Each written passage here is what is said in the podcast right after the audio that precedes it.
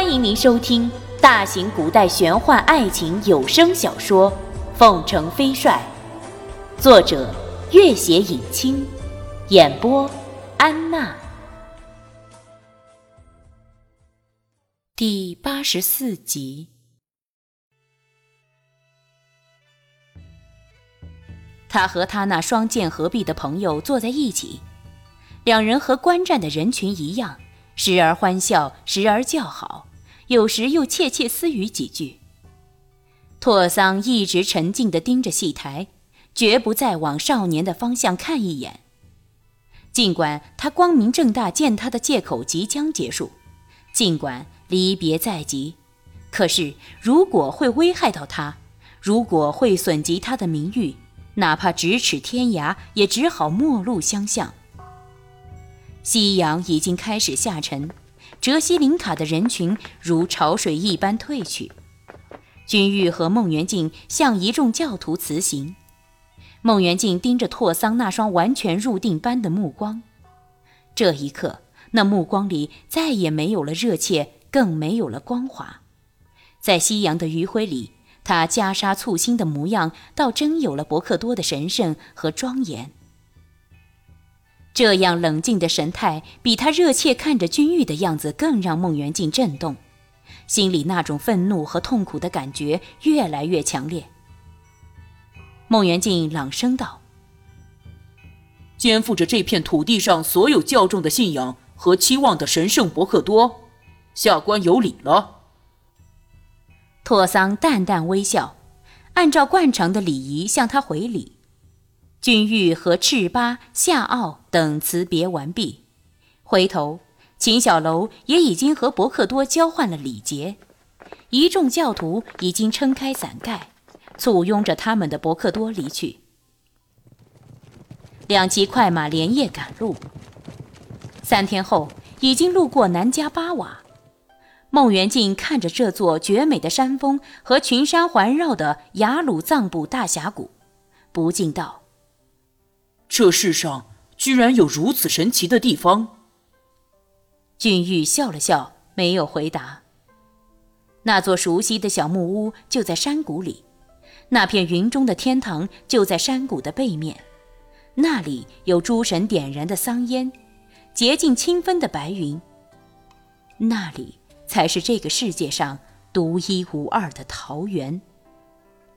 悬崖绝壁竖在心里。如果没有曾经同行的人，此生此世又怎还会有攀登那山峰的勇气？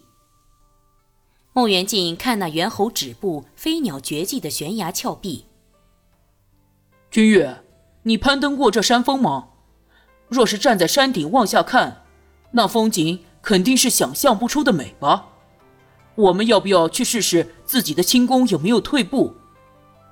君玉笑了。你的假期快结束，得加快往回赶呢。我们再不能停留了。孟元敬叹息一声，再也无语。两骑快马又在山路上飞奔起来。赶回西宁府已经是晚上，两人刚一回到帅府，卢林已经迎了上来，看样子已经等得十分焦虑了。元帅。朝廷已经下了两道圣旨和一面金牌，催你进京。你看，君玉接过一看，是要自己火速进京领赏述职的。卢林又道：“监军半月之前已经和传旨的公公一起上路回京了。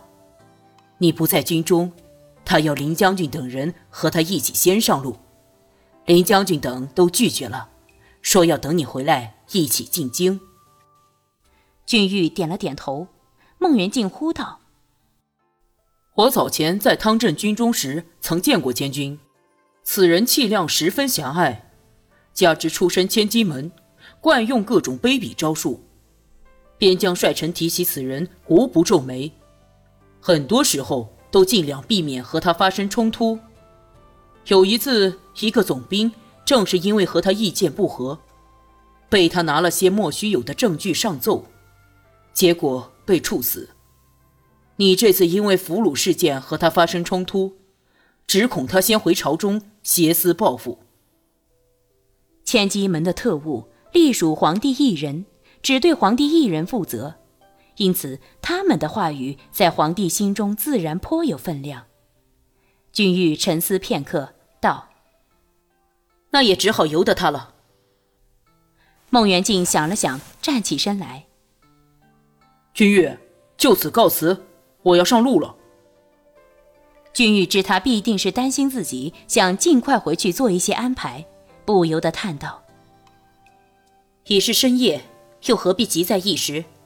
他要怎么样，就由得他去好了。”孟元敬虽早已知道他有退却之意，但是总不能就此挂冠远遁，事情总要有个交代。此次进京述职已是在所难免。如果在这个时刻让人密奏一本，要安然隐退更是难上加难。他也不再多说，立刻出门。侍卫已经将他的马牵来，他飞身上马。君玉，你先安排好再启程，我们京中再见。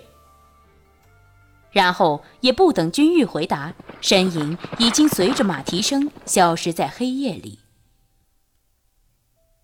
张元、林宝山、周以达、耿克、白如辉等将领得知军玉回来，第二天一早全部聚集到了帅府。众人坐定，林宝山道：“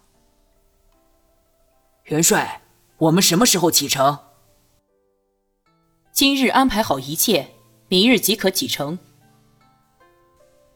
周以达、张元等人从未进京，从军以来初露锋芒。如今军功在手，不免对朝廷的期望甚高，一个个均十分激动和紧张。君玉心中暗叹：这群追随自己的热血男儿，凭借战功期待封妻荫子，自然是无可厚非。怕只怕冯唐易老，李广难封。会议散去，林宝山却留了下来，低声道：“元帅。”这次监军先回朝中，此人十分卑鄙，只恐对元帅不利。众人中，林宝山年龄最大，到西北军中之前又为诸丞相嫡系，久经官场倾轧，十分了解那些莫须有罪名的威力。是以此次进京，绝不似周以达等不知情者般激动和期待。君玉道。多谢林将军提醒。他自入主西北军以来，林宝山最初虽然有些阳奉阴违，但是经历几次战役以后，已从不在背后捣鬼。道德后来甚至开始全力以赴征战疆场，完全无愧于他将军的名号了。他知林宝山为诸丞相嫡系，现见他不但不肯提前跟监军上路，更私下提醒自己。也不由得由衷感谢。尽管大小将领无不心情激动，也早早休息，准备明日出发进京。君玉也早早安寝，却大睁着眼睛，毫无睡意。忽然，耳边传来一阵奇怪而熟悉的声音。君玉立刻起身，悄然出了帅府，寻那声音而去。黑暗中，那人影绝不回头。却深知背后有人来到，两人奔出七八里远，才在一棵孤零零的树下停住脚步。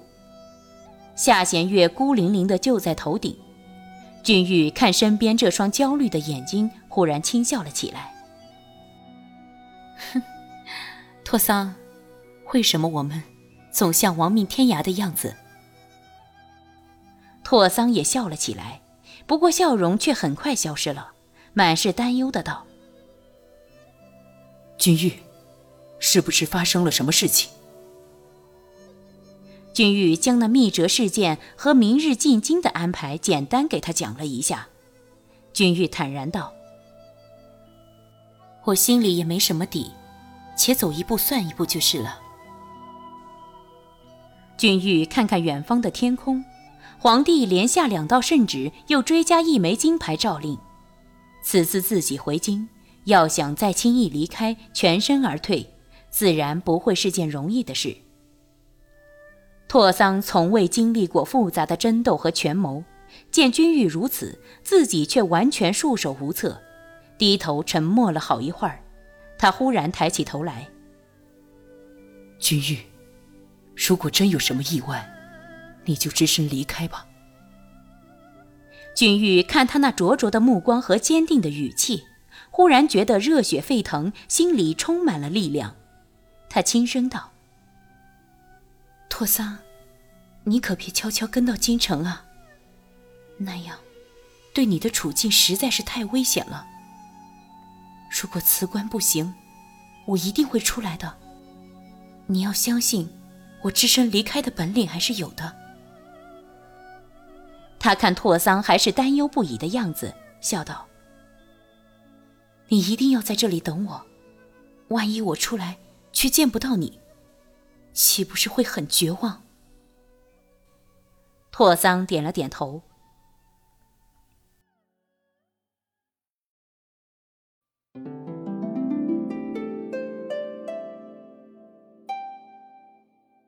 本集播讲完毕，感谢您的关注与收听。